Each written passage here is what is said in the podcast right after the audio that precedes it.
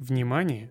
Подкаст «Культист» преследует образовательные цели и создан для того, чтобы показать опасность культов и сект. Авторы подкаста не призывают, а скорее предостерегают слушателей от вступления в те или иные секты. Приятного прослушивания. Друзья, привет! Это подкаст «Культист» в ваших ушах. С вами ведущие Гани Султанов и Артем Якупов. Гани, привет! Привет, Артем, как дела? Очень я прям соскучился по выпускам, захотелось записать. Азарт с каждым выпуском приходит все больше и больше. Круто, круто. Да, как раз вот я тоже недавно копался в различных материалах, находил материалы для наших родных казахстанских сект, э, и был приятно удивлен, что, что они есть, да еще какие. Ну ладно, это мы потом обсудим. Да, это... кстати, вот по поводу того, что секты потихоньку входят в жизнь, начинаешь больше этим интересоваться, я к тому, что много материала появляется, откуда не ждешь, угу. иногда внезапно как-то в рекомендациях, да и в целом, видимо, э, поисковые запросы генерируют, да, выдачу. Да. Э, и все больше и больше всяких интересных штук находится. И в том числе э, на прошлой неделе я болел, провалялся 4 дня с температурой и прочитал одну очень интересную книгу, о которой я хочу сегодня в прологе нашего подкаста рассказать. Давай. А, это художественное произведение, это шведский роман шведской писательницы Мэриет Линстин. Не слышала такой? Нет, вообще. Вообще Наверное, не нет, да. А, интересен тем этот роман, и меня он зацепил в первую очередь тем, что автор а, Мэриет, она 20 лет провела в секте. Ничего себе. То есть это ее личный опыт и переживания, вот, э, а именно в саентологии. Ого. Э, и, насколько я понял, она оттуда как раз сбежала. Ну, то есть прям до того дошло, что ей пришлось сбежать, скрываться, а, и после этого она написала книгу. Книга называется «Секта с Туманного острова». Тоже такое завораживающее интересное название. Поэтично, поэтично. Ничего не могу сказать. Поэтично, да. И, как оказалось, после, я после того, как прочитал, начал про эту книгу еще смотреть, дополнительную информацию, что это одна из трех книг, написанных на данный момент. А, то есть... Э, Трилогия. Когда книга вышла, она была первой, а потом Мэриот решила дописать вторую, третью, и она хочет, по-моему, до семи книг расширить э, эту вселенную, что ли. Ого. Это вот. все о саентологах Но, или как? Нет, это не, не о саентологах, сейчас расскажу о чем. Ага. То есть саентология — это реальная история из, из ее жизни. Здесь, здесь же секта вымышленная. Так. А, но переживания реальны. А, книга это о том, как молодая девушка София Бауман заканчивает университет, находится в таком состоянии поиска пути, и в этот момент а, у нее заканчиваются, наконец, абьюзивные отношения с парнем, и она, соответственно, летом после университета ищет себя, ходит на разные мероприятия и попадает на м, открытую лекцию, которую ведет некий Франц Освальд, очень импозантный и красивый мужчина атлетического телосложения. Он э, рассказывает о абсолютно бытовых вещах, о том, что здесь недалеко э, на острове, это Швеция, на острове есть э, коммуна, община, где регулярно проводится сеансы возвращения к Земле. Ну, так, так скажем. То okay. есть э, он ругает, ругает все бытовые вещи, все технологии, ну и вот культуру потребления в том числе, да, так. и говорит, что у нас есть, ну, общество, в котором мы для всех желающих проводим э, программу. личностного роста. Э, ну, типа того, но не совсем личностного, а наоборот. То есть вы посетив нас и вступив в программу, э, обретете единение с Землей. Программа называется «Мы идем земным путем». Угу. Ну, то есть там угу. и веганство, там и э, практики угу. какие-то такие очищающие. Угу. Вот. Э, и эта община, коммуна называется Виа Терра. Франц Освальд, он проводит вот такие открытые лекции для абсолютно всех желающих, где приглашает на программу ну, исцеления, обновления ну, София и ее подруга, они такие, а давай, ну, их заинтересовало сразу, а давай попробуем. Ну, почему бы и нет? Конечно. Они приезжают на этот остров, э, и там действительно все очень классно, это лето, очень а, радужно и приятно, много посетителей, таких как они. А, программа состоит из э, изучения нескольких тезисов. Один тезис — это одна проработка того или иного э, постулата, который придумал Франц э, Освальд. Так. То так. есть там, например, мы черпаем энергию в наших, э, в нашем старом каком-то гневе, в нашем прошлом.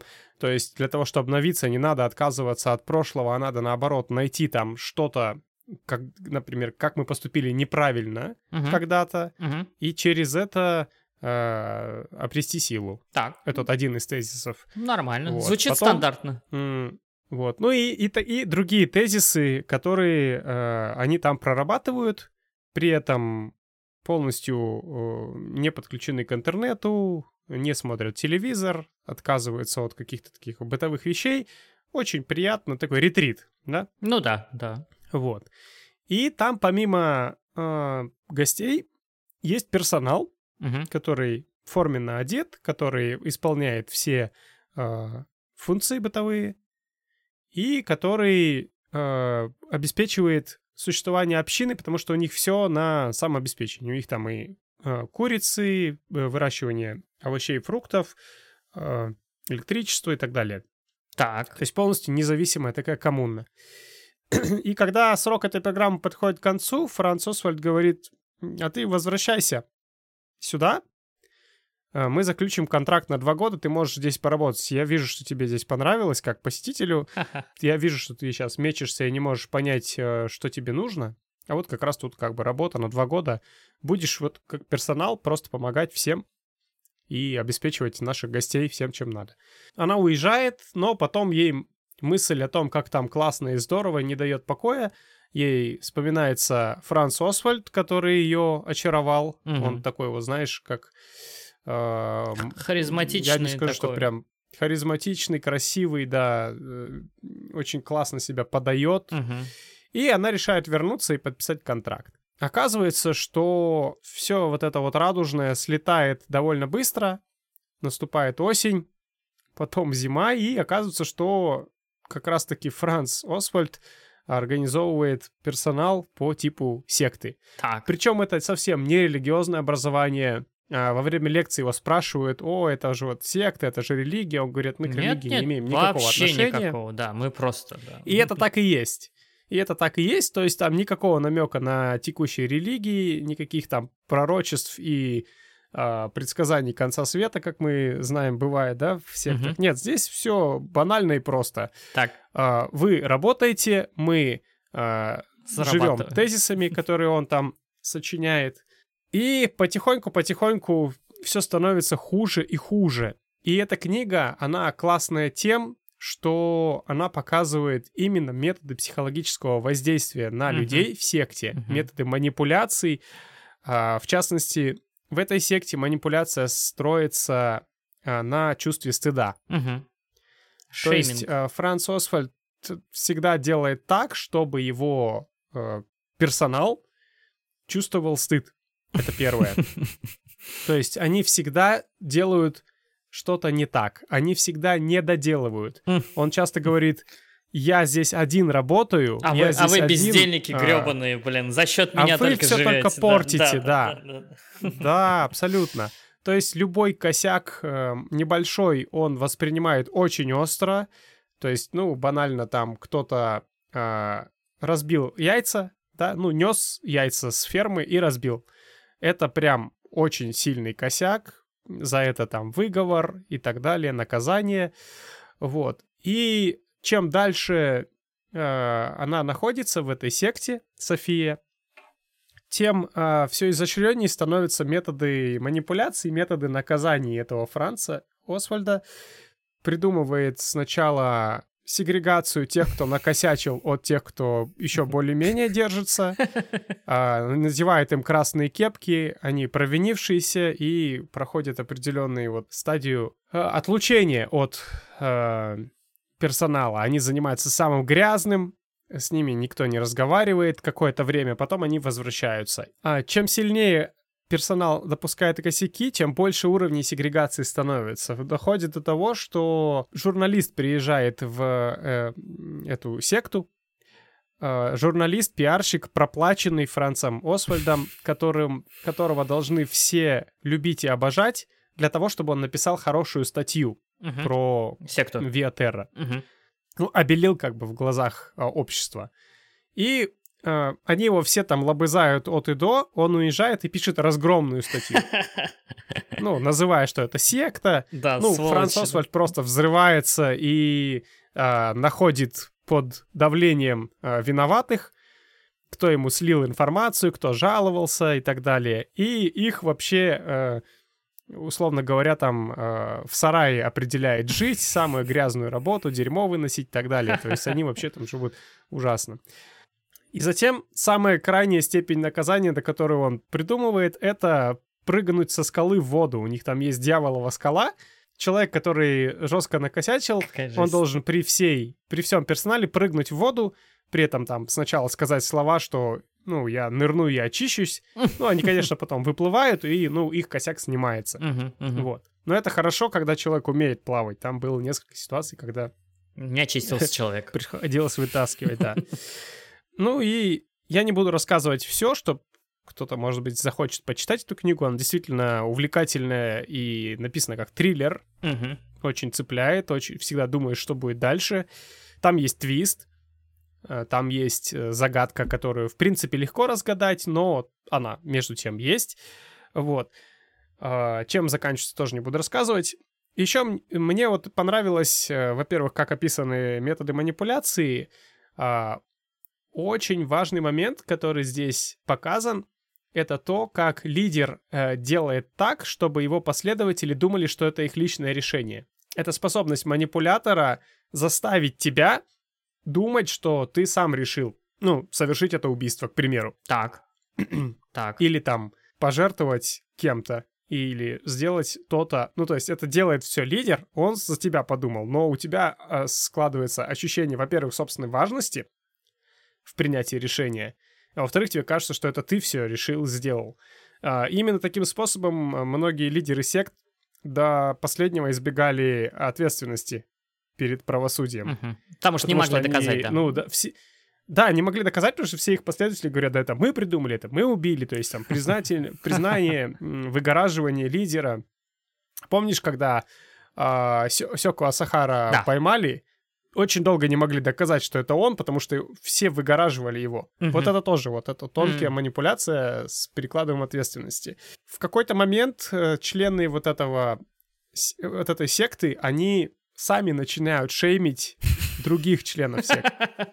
Это заразно прям. То есть кто-то накосячил, и они начинают его, как ты мог подвести Франца Освальда, как ты Да. мог там э, сделать это, ах ты чмо и так далее. Ну, то есть очень много унизительных практик там используется.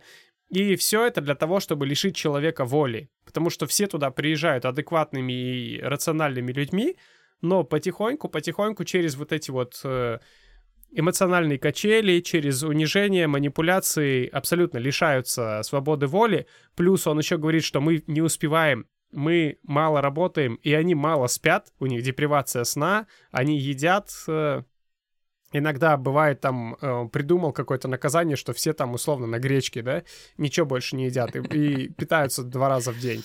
А, И, конечно, у них ну, воля абсолютно отваливается, и они превращаются в его э, овец, Ну, которыми да. он вертит как хочет. А Вот. какой смысл? Вот для чего он это сделал? Э, Не объясняется в книге? Просто жажда власти или так, ради фана? То есть... А, объясняется, я не буду об этом Окей, говорить, потому хорошо. что это сюжет, сюжетный Поворот. э, твист. То Окей. есть, да, да. Окей. А, и даже объясняется, почему он такой тоже. О, Ну, то есть, мотив. да, его предыстория, это все есть там, но как бы сохраним интригу, потому что Ну, я немножко вот Давай, давай. На хорошо. этом, наверное, и остановлюсь, чтобы кто хочет почитать книгу, пожалуйста, читайте Мэриет Линстин а, «Секта с Туманного острова». Отлично. Книга не очень большая, за два дня ее прочитал, ну, правда, с запоем, но если у вас есть время, пожалуйста. Хорошо. Про вторую и третью книгу я ничего не знаю, кроме того, что они уже написаны и название есть. О, ну круто. Хорошо, уважаемые слушатели, давайте почитайте. Кому Да. нравятся такие, поделитесь потом своими комментариями, э, отзывом. Будет интересно послушать, посмотреть или прочитать. давай к основной теме выпуска. У нас сегодня совсем другая основная тема. Да, сегодня у нас другая тема. Сегодня мы говорим формально о секте, которая является у всех на слуху. Мы одновременно о ней э, слышали очень много раз, но мы практически западный мир совершенно не знает, на чем базируется эта секта и какие ритуалы они исповедуют. Все, что мы знаем об этой секте, то есть современный научный мир получил где-то к 2000 годам. Но и то это не является окончательным фактом. Вполне допускается, что как бы самые сокровенные ритуалы э эта секта всегда держит тай в тайне. И мы сегодня поговорим об алавитах. Знаешь, кто такие алавиты? Вообще не знаю. Честно, даже да.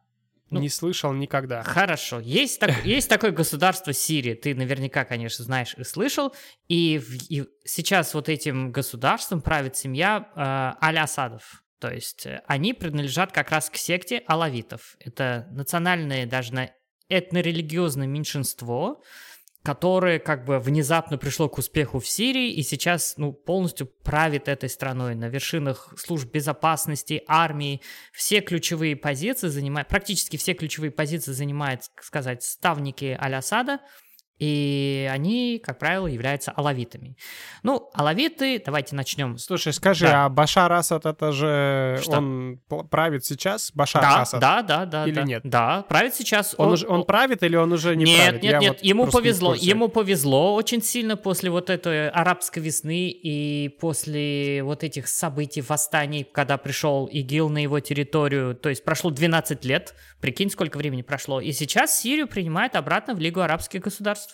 То есть он остался у власти благодаря, там, возможно, вмешательству Российской Федерации, плюс коалиции. Но там все воевали друг с другом, там творился реальный Counter-Strike, там ничего не понятно, кто кого бил.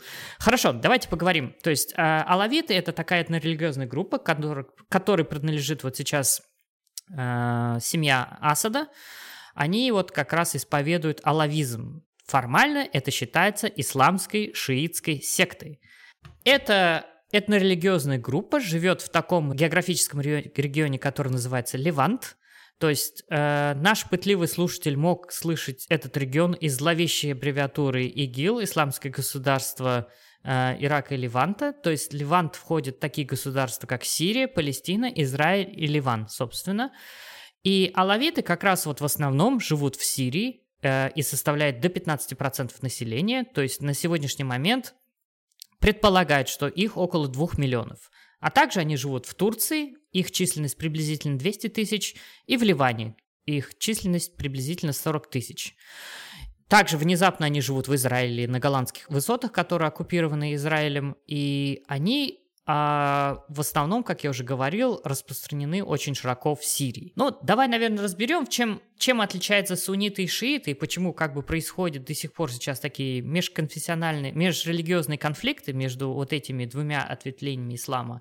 И как раз мы поймем, почему вот э, алавитов э, очень часто подвергались изгнаниям, гонениям и другим притеснениям. Пророк Мухаммед умер в 632 году. Вся, вот скажем так, мусульманское сообщество на тот момент разделилось на две ветви. Одна полагала, что э, в общине вот эта власть должна принадлежать исключительно его потомкам.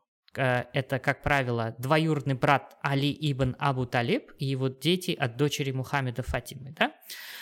И сначала эта группа такая была небольшой политической партией, но потом, как только вот разногласий больше возникало, то есть они уже окончательно разделились, откололись. А другая группа считала, что э, власть должна передаваться достойным предводителям, то есть пророк Мухаммед умер, ничего не поделаешь, но кто-то должен дальше править.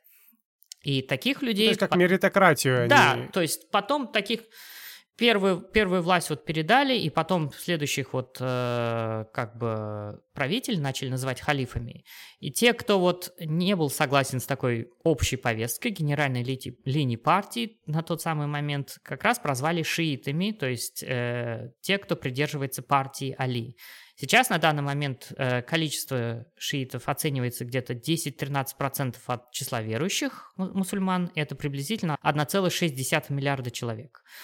И как раз угу. они вот... То есть, угу. еще раз, угу. шииты за кровное наследствие. За прямое наследование а, кровное, да, от прямое пророка кровное, да. а сунниты за меритократию, за власть. Очень-очень, а, очень-очень упрощенно, да, очень сильно упрощенно. Сунниты вот апеллируют тем, что так как Мухаммед не успел назначить преемника, а, на тот момент сообщество было в крахе, и поэтому как бы его последователи выбрали преемника сами, и этот первый халиф его звали Абу Бакр, это был один из ближайших сподвижников и друзей, и даже тесть Мухаммеда, да, и как бы потом сообщество решило, давайте будем э, выбирать достойных, ну, круто.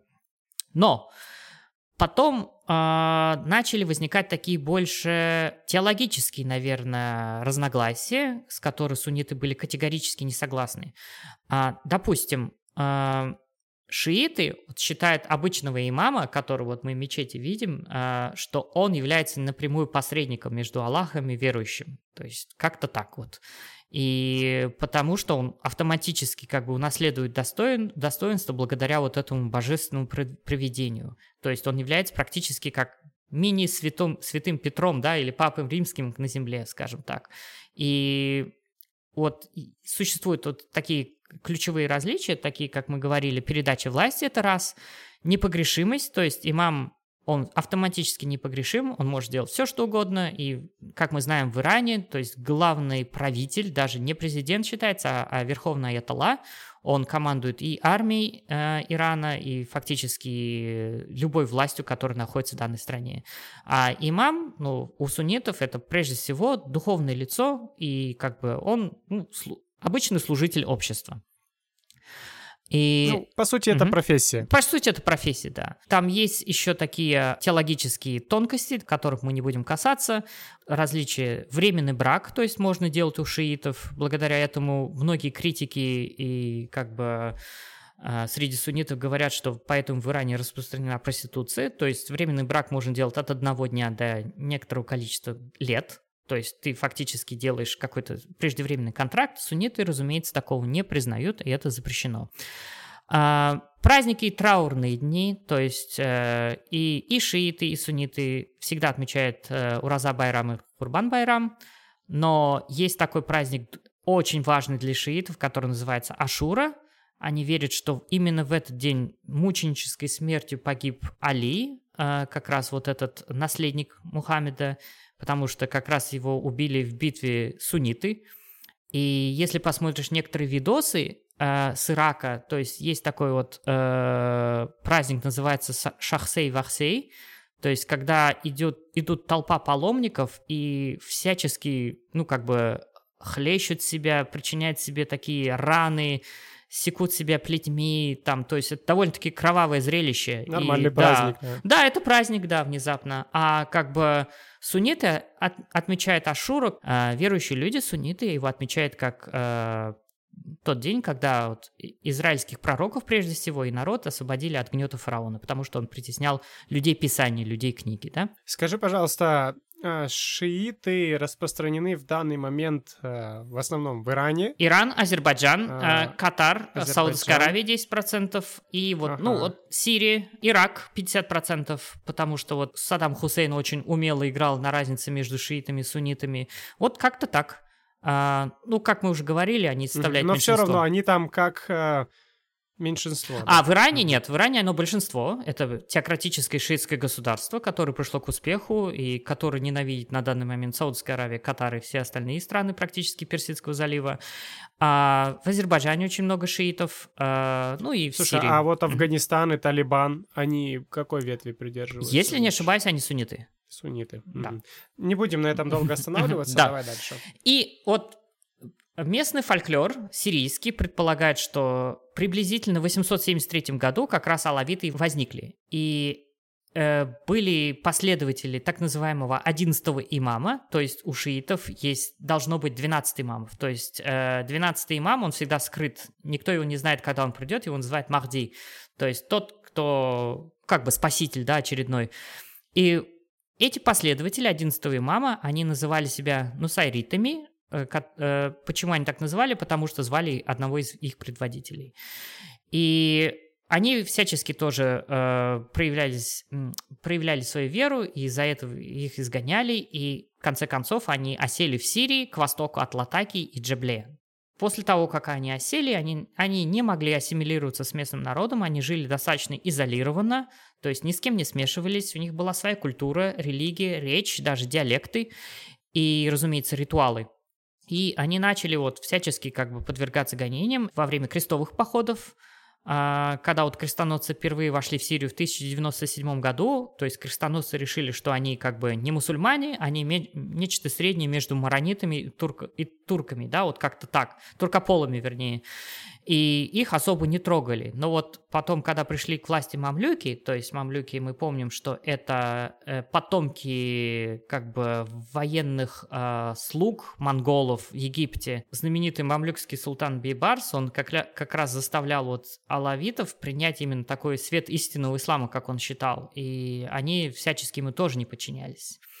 В 1300... Mm-hmm. А, То есть mm-hmm. они уже совсем по-другому мыслили? Вообще нежели... по-другому, вообще а, по-другому. У них, были, у, mm-hmm. у них была такая сборная смесь солянки, и сейчас она существует, что как бы и сунниты их не любят, ну и шииты так настороженно к ним относятся. Но как бы а, Башар Асад, он, вернее, его отец очень умело как бы скрывал вот эти все различия, чтобы примкнуть к шиитам. Ну, я сейчас попозже расскажу. Первая антиалавитская фетва, то есть это указ от духовного предварителя мусульман, сделал Ибн Тайми, и он как бы сказал, что алавиты — это ересь. И благодаря этой фетве, то есть указаниям, э, их начали всячески гонять и притеснять, то есть в период с 1250 года до 1517. Но так как алавитам очень повезло, потому что они были сильно географически изолированы, и они смогли сохранить свою веру. И как раз вот именно вот этот же теолог под одну гребенку в этой фетве, э, скажем так, объявил вне законы шиитов, алавитов и друзов. То есть э, начались такие полноценные религиозные войны, и как раз вот мамлюкские, а потом уже османские султаны начали использовать вот это как предлог в качестве религиозного оправдания для того, чтобы нам нужно их всех убить, потому что они как бы предали нашу веру. И как раз... Еретики. Да, еретики, да. И это преследование глубоко затронуло общество лавитов, которое при, э, прибегало э, к такому, к такой форме, как такия. То есть тахия на арабском это означает скрывать свою веру, то есть скрывание своей веры. Как раз даже у суннитов и шиитов есть такое различие. Суннит мо- может скрыть свою веру перед лицом неминуемой личной опасности. Допустим, если а, какой-нибудь террорист, либо там государство угрожает его убить и, и требует отречься, он может формально отречься, сказать на словах, но в душе он может сказать, идите вы нафиг, короче, я остаюсь при своей вере. Это нормально, то есть это э, рационально, да.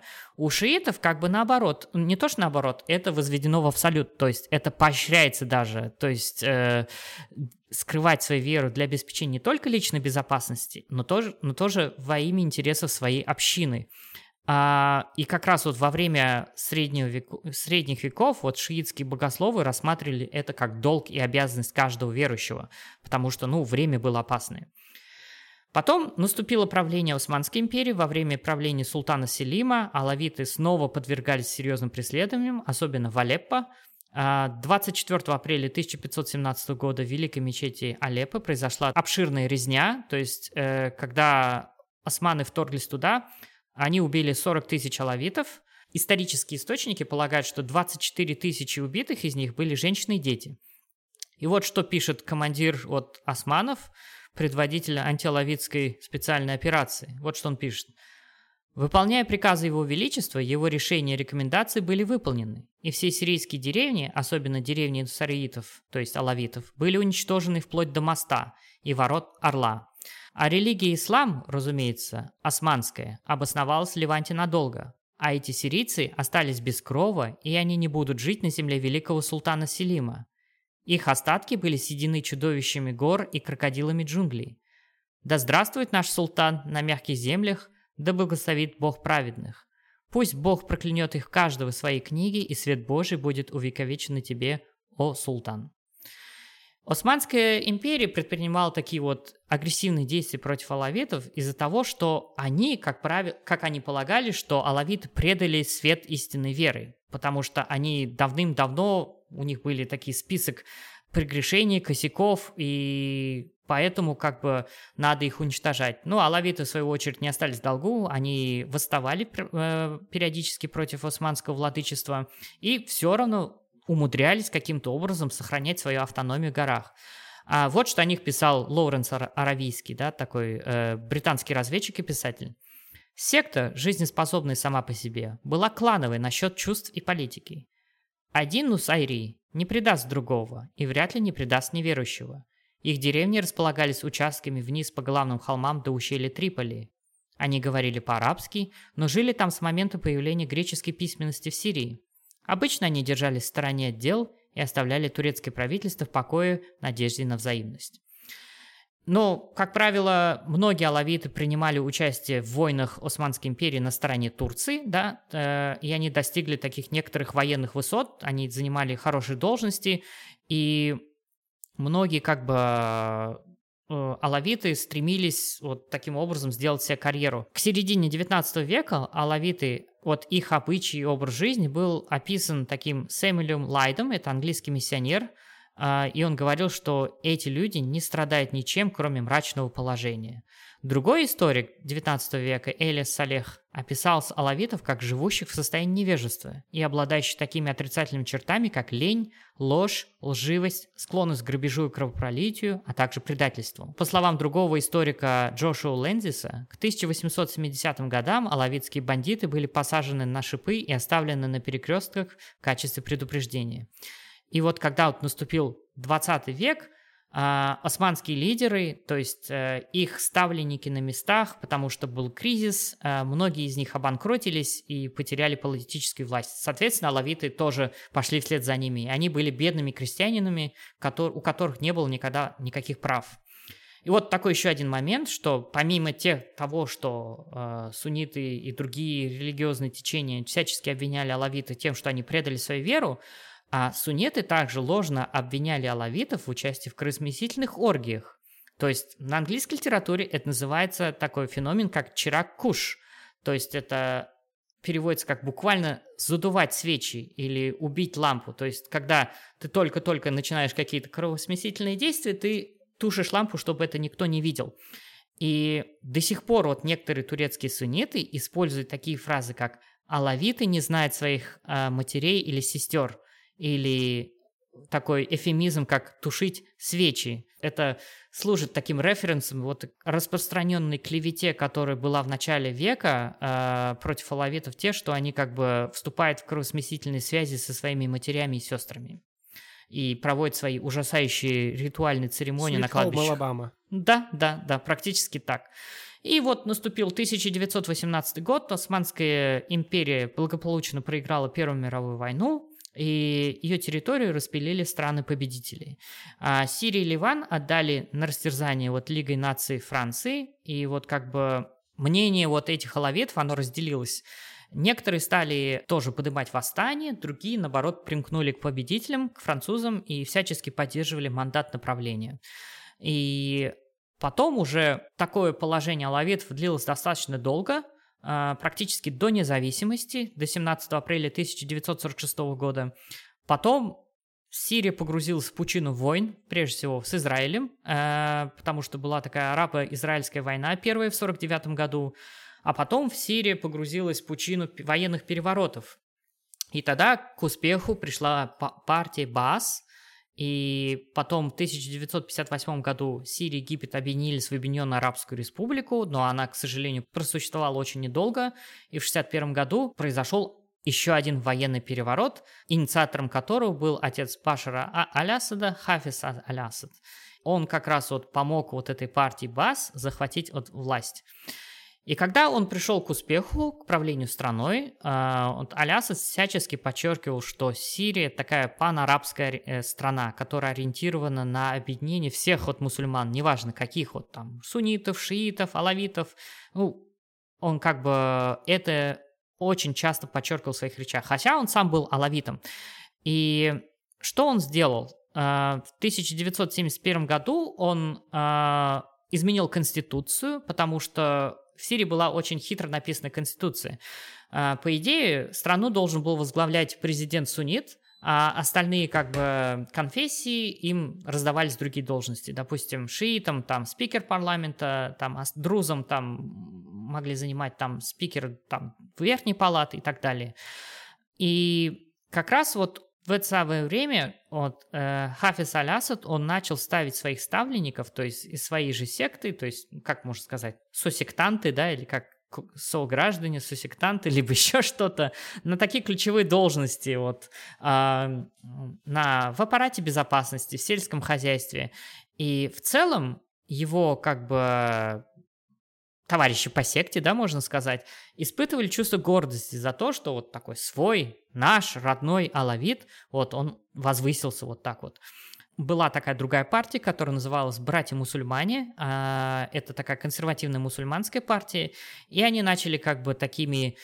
А, они всячески были не согласны с политикой Асада, и, разумеется, они начали такие делать мятежи в конце 70-х, 80-х годов, и как бы вот пиком этой борьбы стало сражение в городе Хам э, в начале февраля 82 года, когда вот алавиты э, убили около 30 тысяч мирных суннитов, да, то есть э, фактически они приговорили себя навечно связали себя, вот, э, свою судьбу с режимом Асада. То есть с этого момента в политике Сирии начинают возникать вот такие э, межрелигиозные разногласия. Ты можешь себе задать вопрос, вот, а почему как бы действительно Асад, выходец из секты, которая насчитывает всего лишь 10-15% населения Сирии, мог прийти к власти, к успеху? Ну, для этого нам надо вот немножко посмотреть на историю вот в Сирии, партии БАС, а там было очень много интеллектуалов, и они вот как раз разделяли арабский национализм, социализм, секуляризм. И э, алавиты не, не могли не пойти туда. Почему? Потому что остальное представляло собой такую теорему Эскобара, да, куда бы ты ни пойдешь, тебя убьют. Это братья-мусульмане, там радикальная такая партия, которая ненавидела алавитов, другие какие-то обвинения, которые, ну, категорически презирали и ненавидели их. Поэтому, разумеется, они пошли по партию БАС.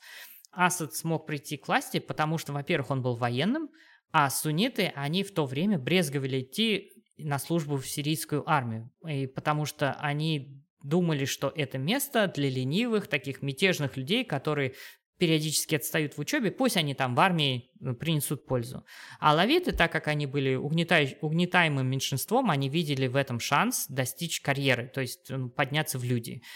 Э, богатые суннетские семьи могли легально откупиться от службы в армии, то есть там существовала такая пошлина, а, ну, разумеется, алавиты такими э, возможностями не обладали. Хафиз Асад умер, и он как раз назначил своего старшего сына в качестве преемника, но, к сожалению, тот тоже умер, и в срочном порядке было решено передать власть э, Башару Алясаду, который был офтальмологом, мирно, тихо-мирно жил в Лондоне и вообще никогда не думал становиться ну, властителем сирийского народа. А, когда Асад пришел к власти, его многие критиковали за коррупцию, то есть он начал править на всю катушку, присваивать множество богатств, ну, как такая обычная классическая схема. И, разумеется, начал сажать э, всех своих родственников на ключевые должности, такие как брат, сестра, зять, двоюродные, там, братья и сестры. И как раз вот в этот момент, э, после того, как э, Башар Асад пришел к власти в начале десятых годов 21 века, начали происходить очень множество случаев межконфессиональной борьбы или насилия. Э, это случалось между алавитами и суннитами. И вот как раз самая последняя вспышка произошла в 2008 году, и э, Башар Алясад как раз использовал это насилие как доказательство того, что э, алавитов притесняют. И, к сожалению, а, для Асада э, вооруженную оппозицию начали поддерживать западные правительства, и у него не оставалось выбора, как призвать на помощь э, варягов да, со стороны Ирана. Это обычно такие веселые ребята, как КСИР, то есть э, Корпус Стражи Исламской революции Хизбалла, который признан террористически во многих странах мира. То есть фактически они пришли на помощь Касаду, чтобы не дать ему потерять свою власть. И они шииты, да, то есть, соответственно, они начали поддерживать формально как бы вот э, такое государство, как, во главе которого стоит Алавит. Э, и даже в своих публичных мероприятиях Асад начал позиционирует себя как такого благочестивого шиита. Вот здесь у меня вопрос. А, то есть э, официально он декларировал, знали ли, что он алавит? Да, конечно, Или он- конечно, конечно. Вот смотри, а здесь я А. забыл рассказать, почему это стало возможным. А, когда его отец пришел к власти, то есть он понимал прекрасно, что ему очень трудно будет ее сохранить. И что он сделал? Во-первых, он поменял конституцию, он также указал, что раньше в старой конституции Сирии было указано, что только суннит может быть президентом. А он написал, что любой мусульманин может быть э, э, президентом. Ты можешь сказать, так, алавиты, хрен пойми кто, ши- шииты, сунниты, какая-то другая секта, друзы, либо еще кто, что-то. Один из лидер э, шиитских богословов э, в Сирии, он издал такую специальную фетву, то есть указание, что э, алавиты – это мусульмане. И все, вопрос был закрыт. То есть тем самым а, а, Хафиз Аль-Асад э, леги- Легализовал, легализовался, да, то есть в глазах такой, с точки зрения религиозного вопроса, и закрыл, как правило, эм, как показалось, на время э, тем, кем они на самом деле были, да, то есть действительно они формально принадлежат к шиитской секте, но даже среди них находятся такие вещи, которые, ну, никак не совместимы с исламом вообще. Мы сейчас об этом поговорим. И вот, как ты думаешь, вот раз сунниты ненавидят алавитов, раз шииты так тоже чисто вначале дистанцировались от алавитов, как ты думаешь, во что они верят? Предположи. А, Почему-то мне кажется, что у них очень много языческих практик. Например? Я могу ошибаться, но как будто бы. Например? Ну, я не знаю, я к тому, что, не знаю, может быть, у них тотемы какие-то и что-то более древнее. Нет, нет, нет. Э, Нет, да? Давай еще. А, э, второй вариант, может быть, у них что-то на смеси ислама и христианства, к примеру. О, близко. Добавь еще туда Или платонизм смесь, и или смесь Аристотеля. ислама с, э, с какими-то философскими трудами. Отлично. Да. Гностицизм, философия, неоплатонизм, Аристотель. Все там. Плюс алкоголь и Рамадан 15 дней году вместо 30. Ну, мы сейчас поговорим от этого. А, поподробнее. Ну, потому что так как алавиты исторически хранили все свои ритуалы, все свои доктрины строгой тайны, ну, о них возникали слухи, что послужило, в свою очередь, гонением, да, и резне. И арабские отчеты, они как бы, они очень пристрастны, как и отрицательно, так и положительно. Вот, как я уже говорил, в 2000 году западные исследователи вот добились таких успехов.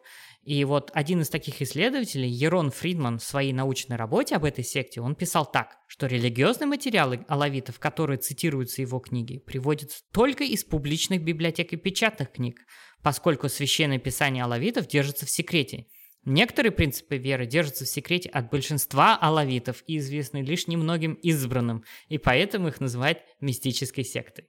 Ну, как мы уже говорили в начале, они прошли, формально они произошли из шиитской секты нусраитов, и потом они скрывались в Сирии и применяли такой обряд тахия, то есть скрытие веры. То есть поэтому из-за того, что им постоянно на протяжении истории угрожала опасность, они всегда скрывали свою веру.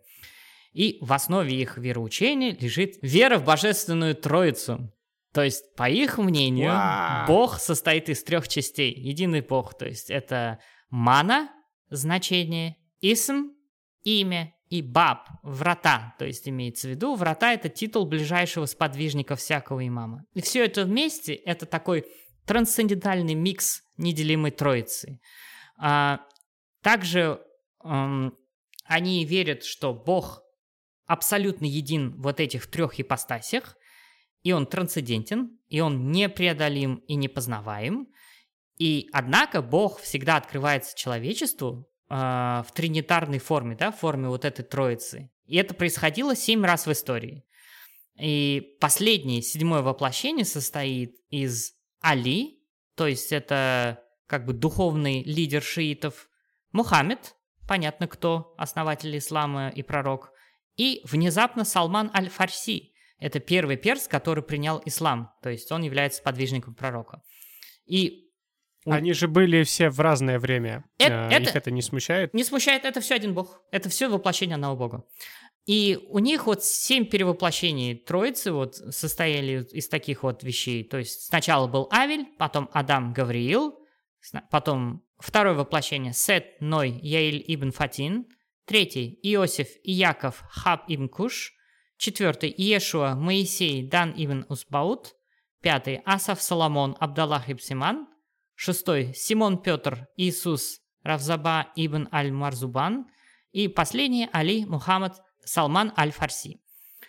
И для таких суннитов, ортодоксальных, да, которые достаточно консервативные, вот эта дикая смесь христианской э, неоплатонизма и зороастрийской мысли нарушает первый и такой ключевой принцип ислама – нет Бога, кроме Бога. То есть нет, Алла, нет Бога, кроме Аллаха. И Мухаммед, пророк его. Ну, алавиты вдобавок, как и шииты, на некоторые считают, что Али, он, ну, как бы, он божественен сам по себе. И они вот интерпретируют вот эти пять столпов ислама, э, вот эти пять обязанностей, как символы, а не действительно обязанности. И они как раз отмечают группу праздников, как исламских, как и христианских. Это злит достаточно большое количество консервативных мусульман. То есть а, лавиты — это такой либеральный ислам? Это достаточно интересный ислам. Э, знаешь, даже вот сейчас мы чуть-чуть скажем о том, что говорят видные деятели, и они не сталкиваются с пониманием вообще. То есть сунниты слишком консервативны, шииты, хотя их принимают, но принимают с опаской. И они выделяются как э, своим толкованием Корана, священного Корана, то есть они говорят о том, что его нужно читать не буквально, над ним не нужно морочить голову, что они считают, что его нужно трактовать с аллегорической точки зрения. И некоторые алавиты также верят в реинкарнацию, то есть, но это не является, там, ну, скажем так, существенным элементом в их доктрине. Некоторые считают, что они произошли от звезд или божественного света, которые были изгнаны с небес. Ну, такая классическая мифология. И многие в это верят. А, существуют такие сведения, тоже являются они неточными или неподтвержденными, что вот приближенный круг алавитов могут посвящать с 18 лет в собрание особых под руководством местного имама – и ему сообщают вот тайны религии, с него берут клятву их не разглашать, и в подтверждение чего он причащается бокалом вина и 500 раз произносит священное слово Амаз, то есть Али Мухаммад Сальман. Никто не знает, правда это или нет, то есть многие современные алавиты это всячески отрицают, но мы можем полагать, что скорее всего, может быть, они даже были не допущены до каких-то других там уровней вот этого своей веры, да? Посвящение. Да, посвящение. То есть э, вот другие заимственные верования от христиан вот, включают в себя вот освящение вина в форме вот этой мессы, да, католической. Э, это делают, кстати, только мужчины. Часто они получают такие христианские имена, они хоронят мертвых в надземных саркофагах, празднуют внезапно крещение, Рождество, праздников Иоанна Златоуста Марии Магдалины. Также они верят в заступничество таких вот легендарных святых, как Святой Георгий или Симеон Столпник. Эм, поэтому неудивительно, что вот как бы существует такое вот разногласие между суннитами и алавитами, потому что даже вот э, обрядовую сторону ислама они очень сильно-сильно упростили. То есть есть Рамадан, мы знаем, что у верующих 28-29 дней, в зависимости от луны, может быть 30, э, но у алавитов он длится 15, то есть полмесяца. А, ритуальное омовение отсутствует. Намаз только два раза в день вместо пяти. Отменены многие такие исламские запреты, включая запрет алкоголя.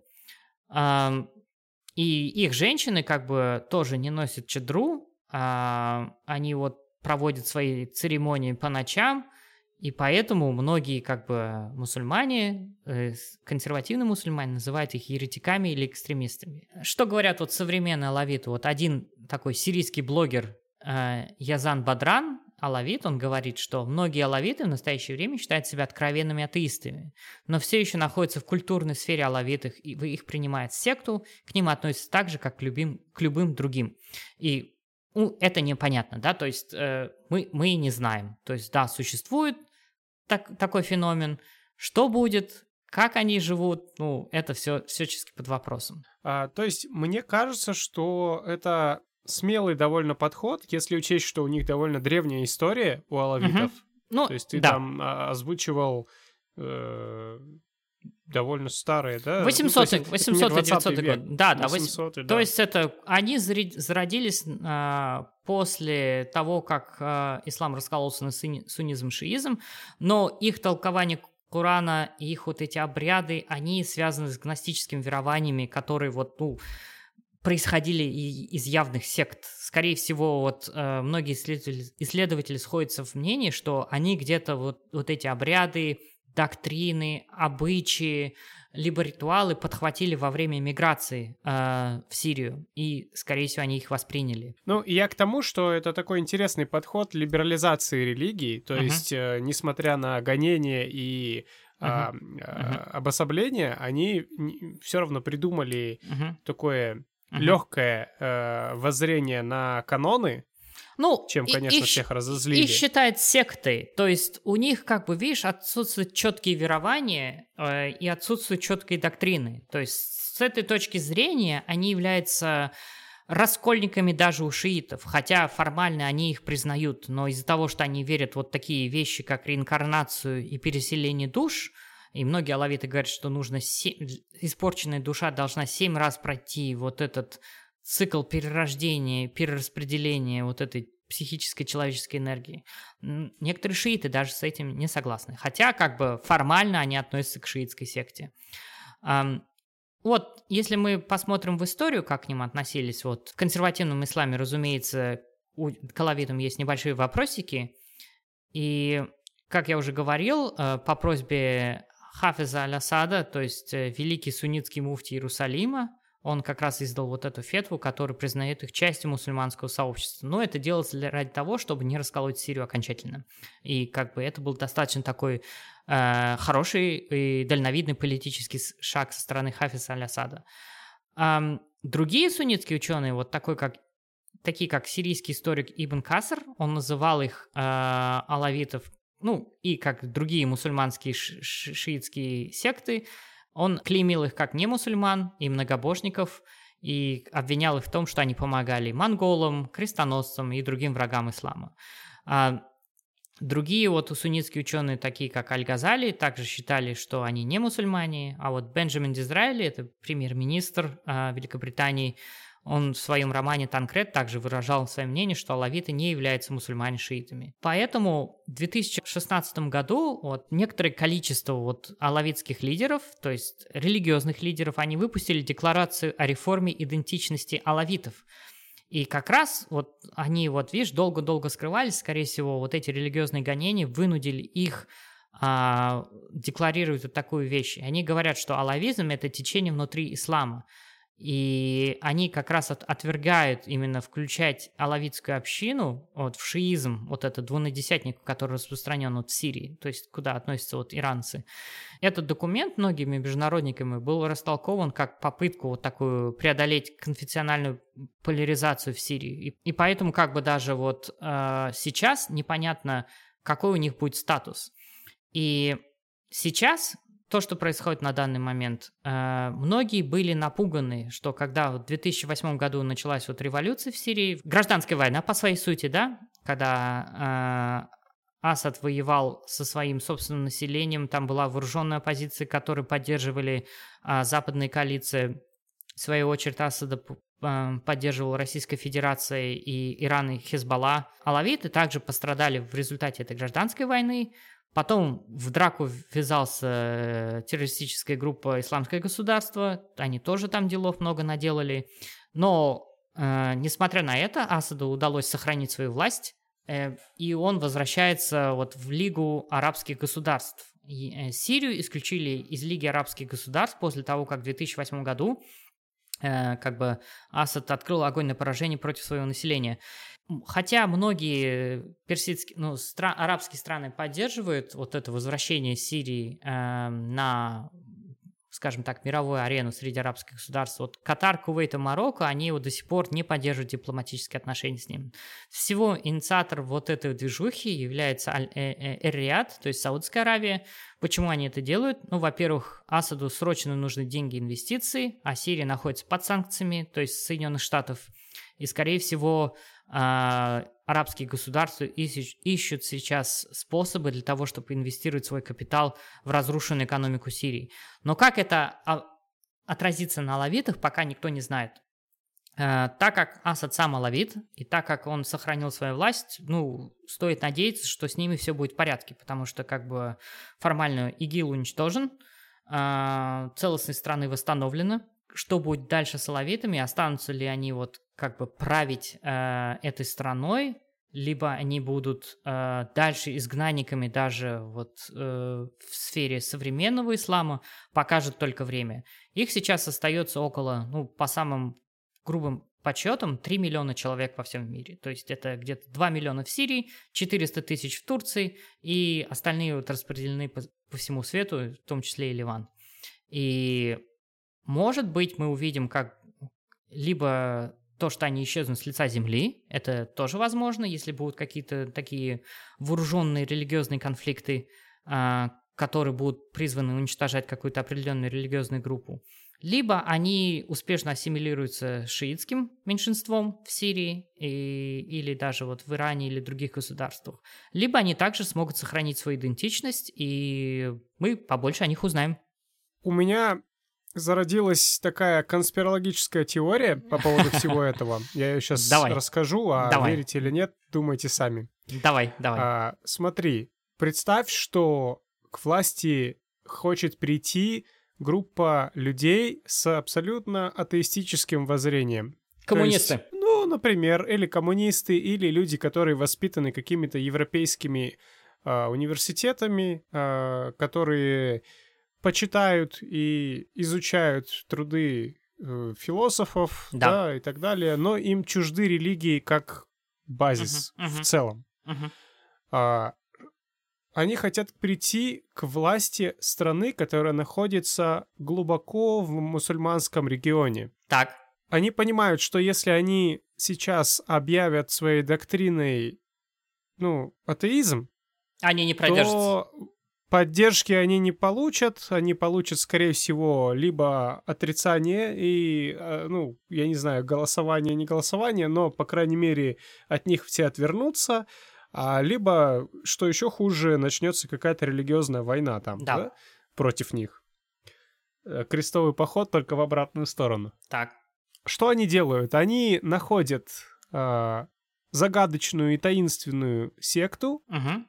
Алавитов, да, Мгм. о которой мало что известно в плане ритуалов, в плане там каких-то традиций. Да, это секта, да, ее там когда-то недолюбливали, всю жизнь недолюбливали, да. Мгм. А, и они говорят, мы из алавитов. Так. Пока все задают вопросы и, ну, как бы сомневаются, они выпускают фетвы, они легализуют э, алавитов среди суннитов и шиитов, Мгм. они допускают и рассаживают суннитов и шиитов на те или иные посты Мгм. и закрепляют за собой, по сути, вот таким лайтовым религиозным образованием Мгм. а, власть. Мгм.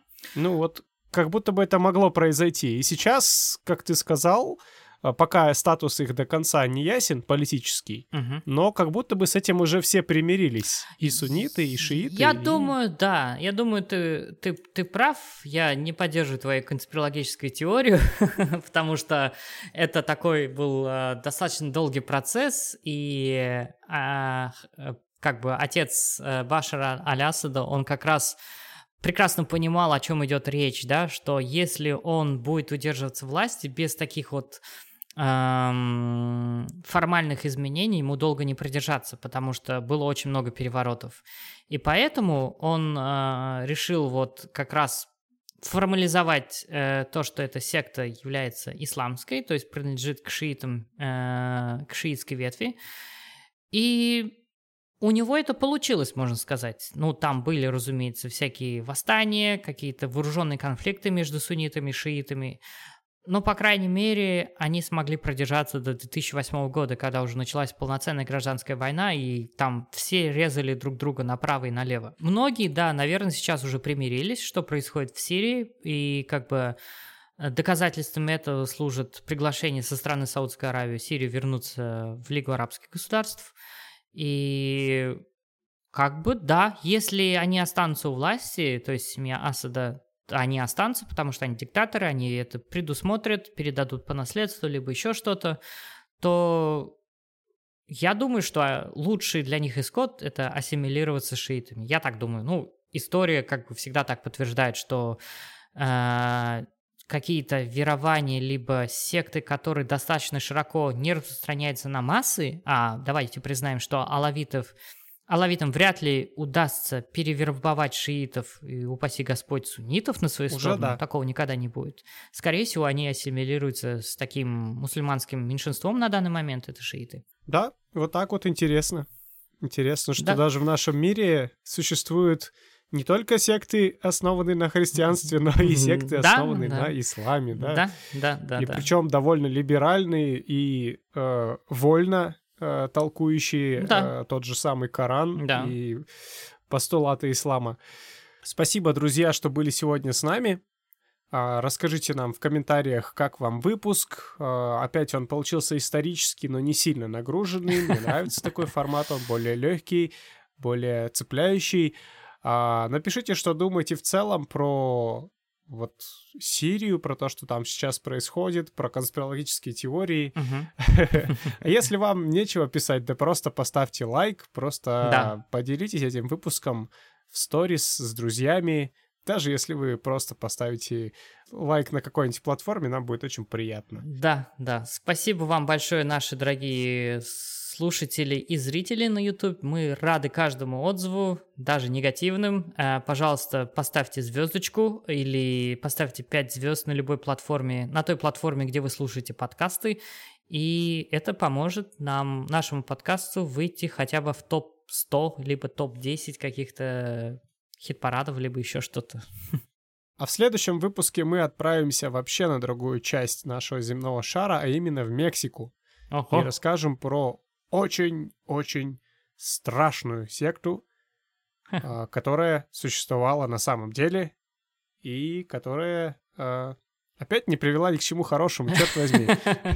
Нет у нас хороших сект, нету, нету. Да.